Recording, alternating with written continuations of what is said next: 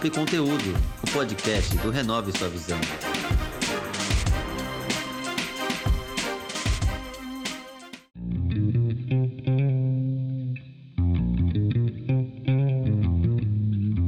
Sou Marcos Menezes e esse é o podcast Papo e Conteúdo, que tem como objetivo inspirar pessoas com histórias e exemplos, mostrando que com trabalho e paciência é possível alcançar seus objetivos.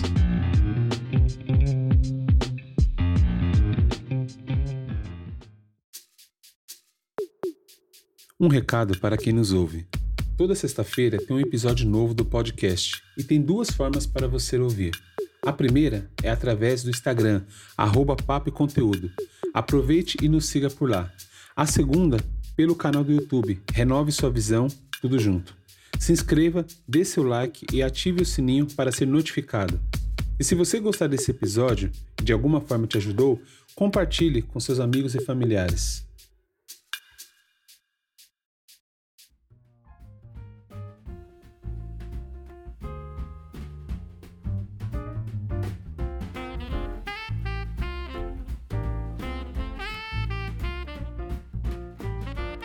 Pessoal, tudo bem?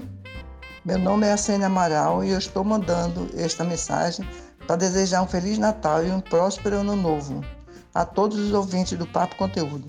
Que seja de muita luz, paz e passado ao lado daqueles que vocês amam.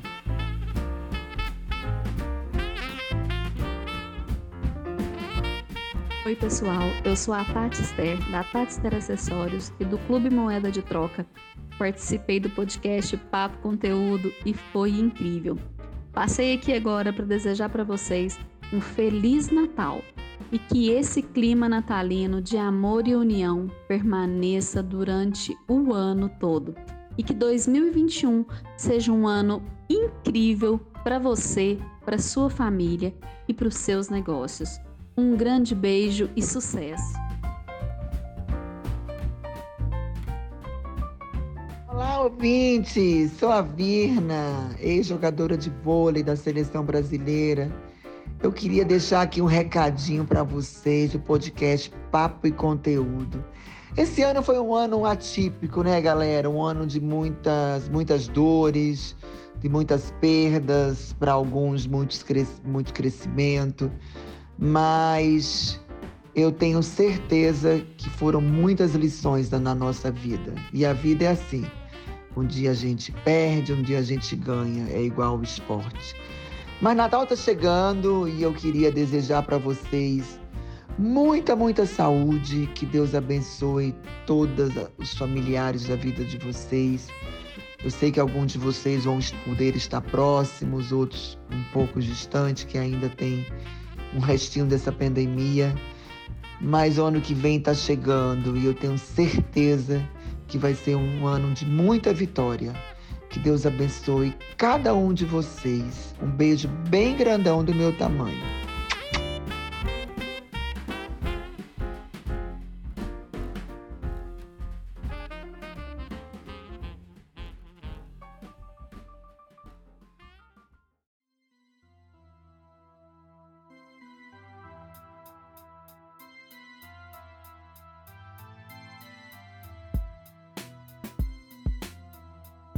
Olá pessoal, no nosso bate-papo de hoje nós vamos conversar com a Maria Cecília. Ela é a fundadora e diretora executiva do Instituto Pro Saber São Paulo. Tudo bem, Maria?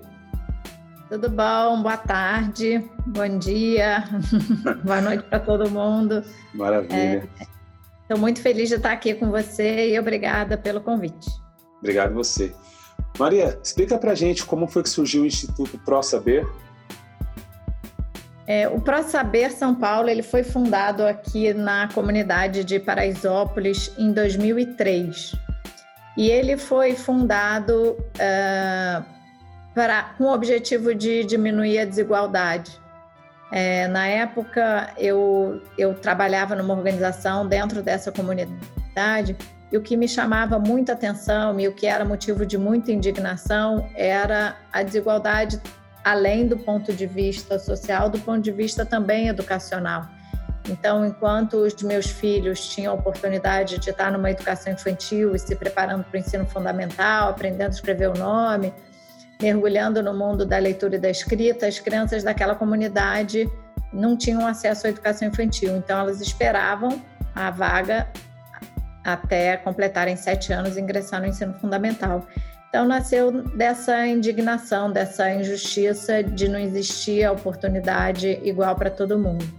A gente sempre se inspirou num verso do Mário Quintana que diz que democracia é dar a todos o mesmo ponto de partida. E a gente entendia que se não houvesse um ponto de partida é, oferecido, seja pelas organizações, seja pelo Estado, igual para todo mundo, a gente não estaria promovendo a democracia.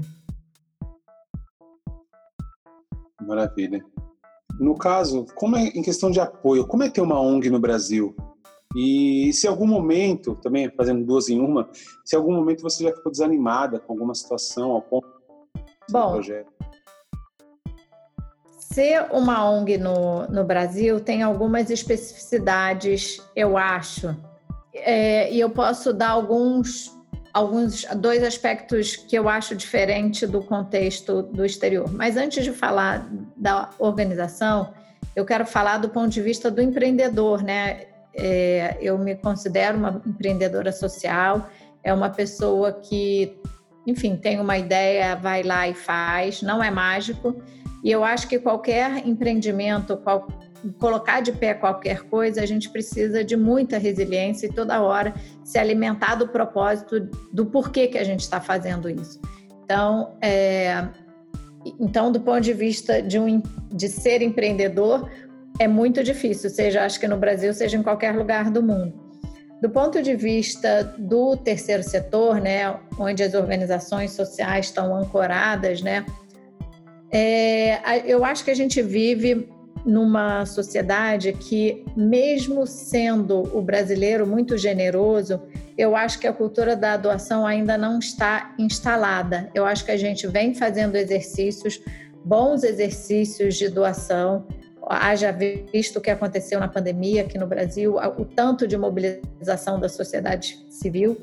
Mas eu aprendi numa, numa live escutando uma pessoa, uma referência para mim no, no, terceiro setor, que é a Neca Setuba, ela explicando um pouco a diferença entre solidariedade e generosidade.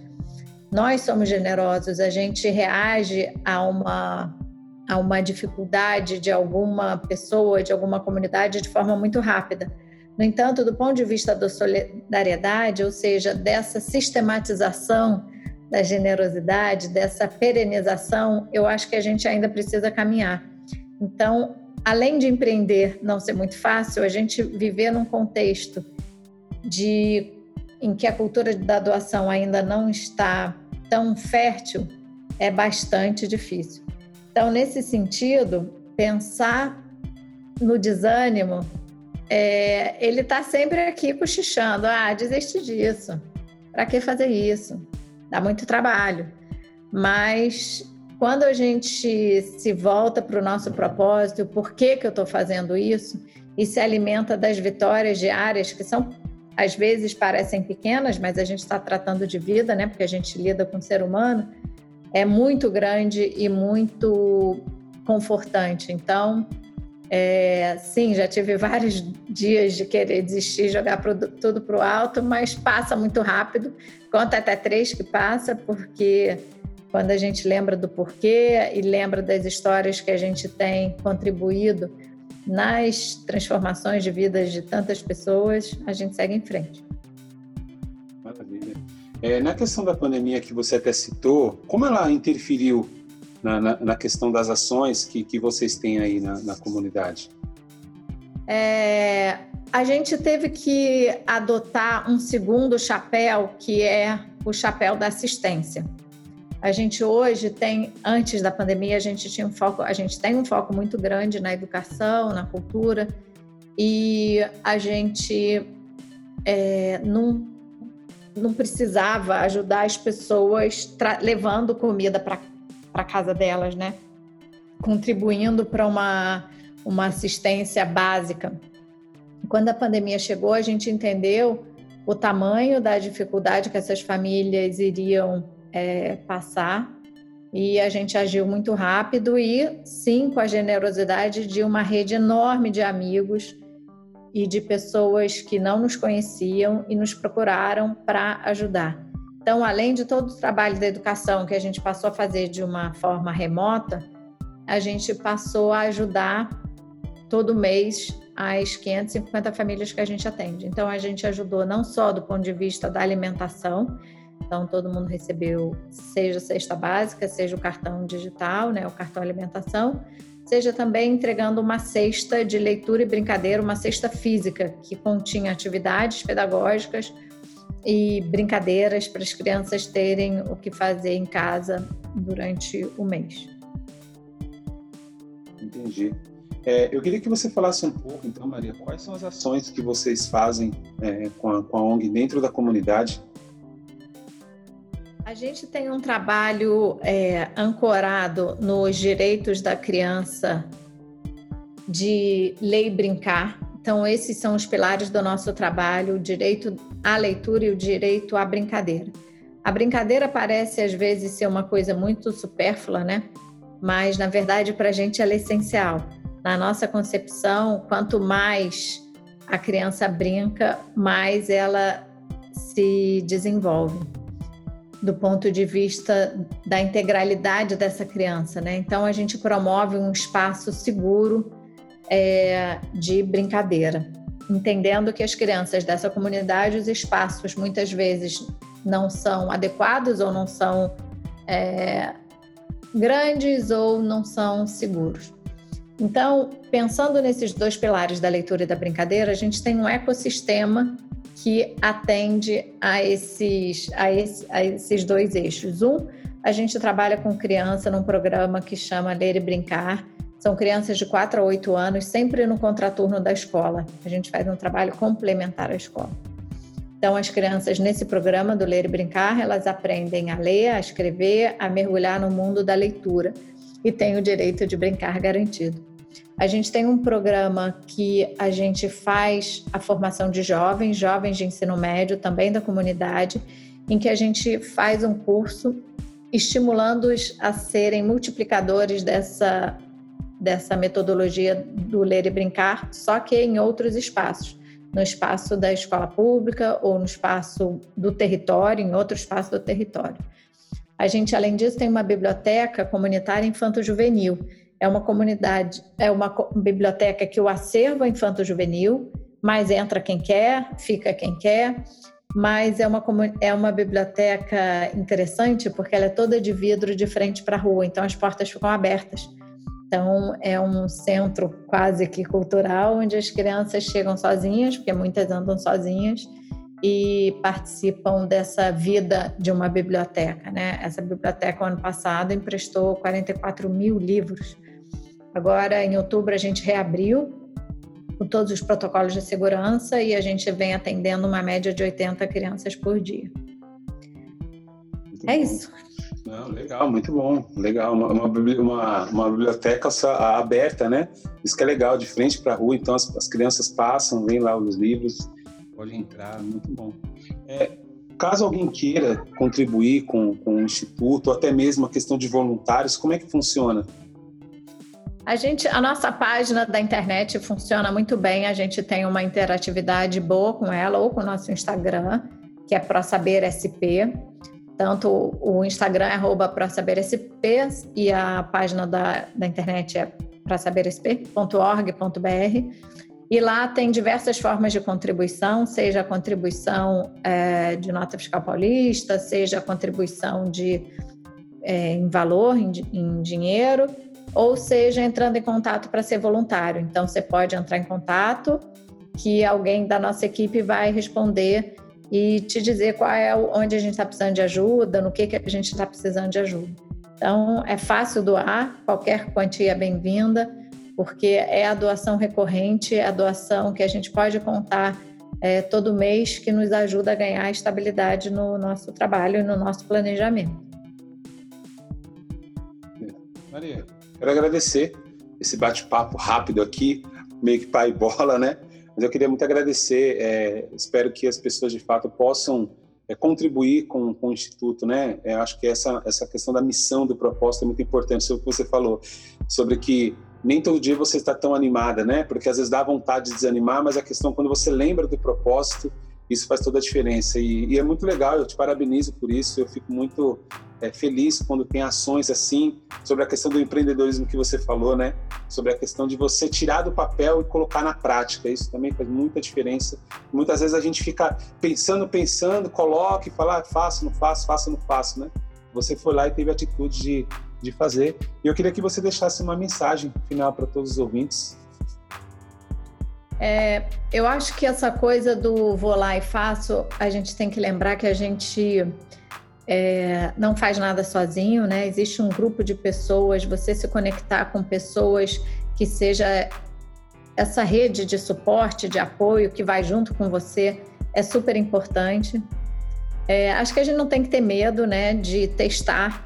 Acho que no ProSaber a gente tem essa cabeça de vamos testar. Se não der certo, a gente avalia e muda o jeito de fazer. Então, é, eu diria para quem está fazendo planos para 2021 se arriscar, solta o freio de mão. Lembra que a gente vive numa comunidade, a gente vive em grupo, pedir ajuda quando achar que está indo para o caminho errado, pede ajuda. Então, acho que a, a minha mensagem é: a gente tem tanto poder na nossa mão, a gente tem tanta energia de vida que eu acho que a gente pode usá-la para transformar o mundo que a gente vive, o nosso entorno, e sempre de mãos dadas com outras pessoas. A gente não é super-herói, ninguém é super-herói, todo mundo trabalha junto para uma transformação que a gente sonha para o nosso mundo. Maria, obrigado mais uma vez. Sucesso com o seu instituto. Espero que as pessoas possam criar esse hábito, né, de, de doação, não só financeiro, mas também se doar, né, sendo voluntários para ajudar. Eu acho que essa questão da comunidade, como você falou, faz total diferença. Muito obrigado mais uma vez, pessoal que nos ouve. Agradeço pela atenção e até o próximo episódio. Esse foi mais um episódio do Papo e Conteúdo, o podcast do Renove Sua Visão.